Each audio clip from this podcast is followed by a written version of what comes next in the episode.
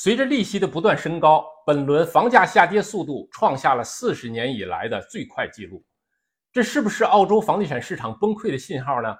二零二三年央行会不会仍然连续加息？另外，在今年的晚些时候，将有三分之二的固定利率转为浮动利率，利率水平将从百分之二左右一下子升高到百分之六左右。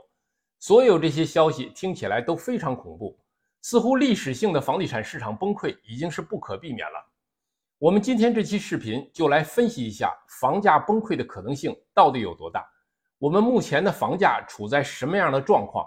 今年对什么人来说是机会，对什么人来说是挑战？欢迎来到澳洲 House Club 频道，我是马克孙。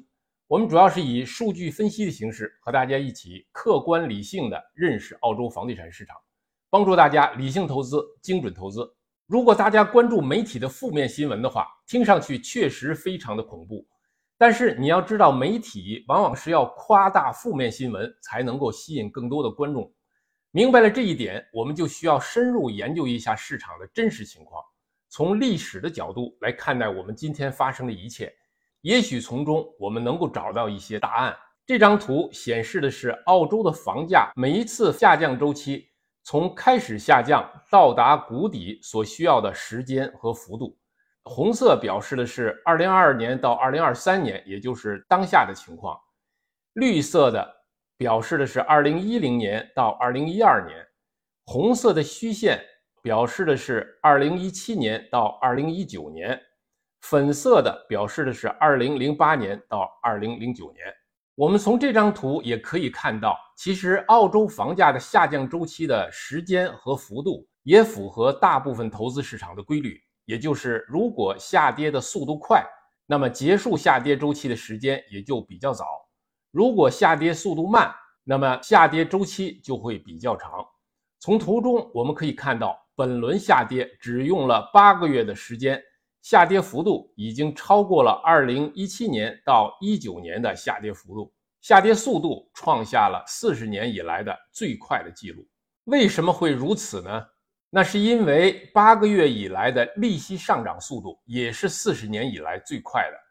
我们只在八个月当中，利率就上升了三百个基点。澳洲上次利率上调三百个基点用了三年时间，而本次只用了八个月，因此对房价的打击力度是非常巨大的。大家都知道，加息是为了抑制通货膨胀。那么本次的通胀跟往年的通胀有什么不同呢？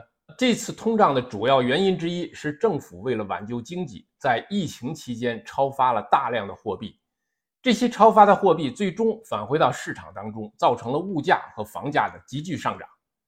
第二个原因是政府并没有在通胀开始的时候果断采取升息的措施，而是放任通胀的迅速升高，最后才不得不采取迅速提高利率的办法来压制通胀。这样就造成了银行利率的急剧升高和房价的大起大落。那么利率还要不要继续升高呢？继续升高到多少呢？这就取决于当下的通货膨胀是会越来越高呢，还是会逐渐下降？澳洲统计局最近一次公布的通胀数据是二零二二年十二月份的季度通胀率为百分之七点八，月度通胀率为百分之八点一。我们来看一下央行对通胀率的预测图。这张图是澳洲央行所做的通货膨胀率的预测值。浅蓝色的是百分之九十概率的区间，深蓝色的是百分之七十概率的区间。从图中我们可以看到，十二月份的通胀率，无论是月度数值还是季度数值，都没有超出预期，仍然在预期之内。即使是最糟糕的可能性，在二零二三年，通货膨胀率也将逐渐降低。因此，二零二三年利率继续大幅升高的可能性是非常低的。最近的消息，美国和欧洲的通胀率也在逐渐缓解，澳元的汇率也在逐步回升，这将有助于降低澳洲的进口商品的价格，抑制输入型的通胀。因此，我们目前对继续加息的预期已经大大降低。从市场的角度讲，恐慌情绪一般都来自人们对未来的预期。因此，目前阶段人们的恐慌心理已经和去年下半年的时候不可同日而语了。当然，今年还将有一个对房地产市场产生巨大心理作用的一个事件，就是将会有一部分固定利率在今年晚些时候转为浮动利率。这部分贷款在转为浮动利息后所带来的对市场的压力有多大呢？我个人认为，利息的涨幅确实是非常巨大，但是由此带来的房屋的抛售未必一定就很多。这一点仍然和人们对未来的房价预期相关。如果预期向好，抛售力度就不会大；如果预期向差，那么抛售力度恐怕就会比较大。我们刚才说到了澳洲整个房地产市场八个月的时间跌幅已经超过了四十年以来的最大跌幅。我们来看一看，在历史上每一次的房价下降周期之后的第二年会发生什么情况。这张图显示的是五个最大的首府城市的年度的房价涨跌幅。我们看到，每一次房价大幅上升之后，随之而来的就是房价的下跌。但是每一次的下跌周期都是一年时间左右，而且在下跌以后的第二年，房价都是上涨的。如果是按照这个规律的话，那么二零二二年全年价格下跌以后，二零二三年理应就录得价格的上涨。如果我们考虑到贷款利率仍然很高，又有固定利率即将到期的因素。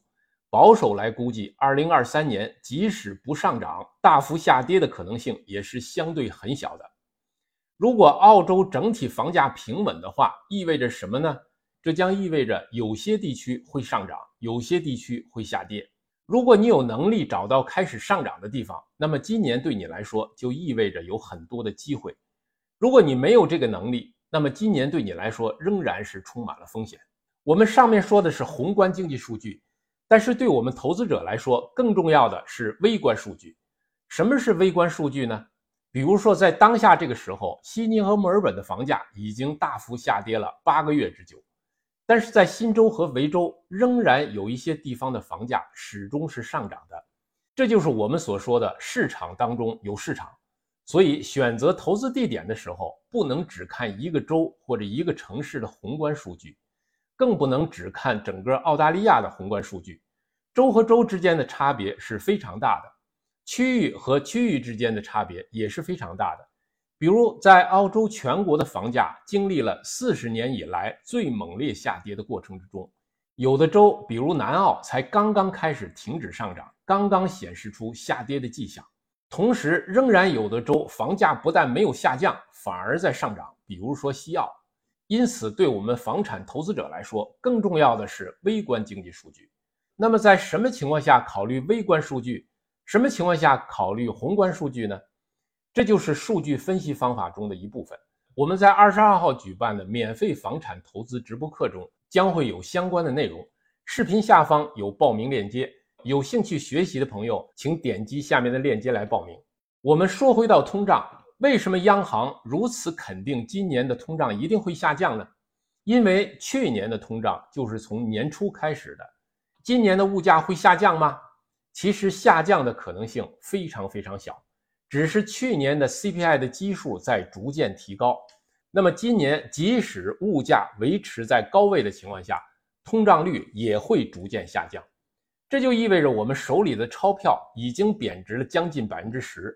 那么，在过去的一年中，即使房价不变的话，它的价值也已经下跌了将近百分之十。换句话说，二零二二年整体不动产价值的回归不只是百分之八，而且还要加上货币贬值的将近百分之十。这样来看的话，不动产的价值回归幅度要比表面上看上去的幅度要大一倍。那么这样一来，也客观上减少了房价进一步下跌的动力。那么毫无疑问，不动产当中的稀缺品一定会跑赢通货膨胀，高通胀也是这部分房产的上升动力。那么哪些是稀缺品，哪些不是稀缺品呢？我将在二十二号的免费讲座中和大家一起来交流。总之，如果只看表面数据或者媒体的文章，那一定会在心理上产生情绪，情绪是投资的敌人。在情绪化的作用下所做的决定，往往都是错误的。只有详细解读数据背后的真相，才能得出理性的结论。请点击屏幕下方的链接，参加我的免费直播课。我们在课堂上见，再见。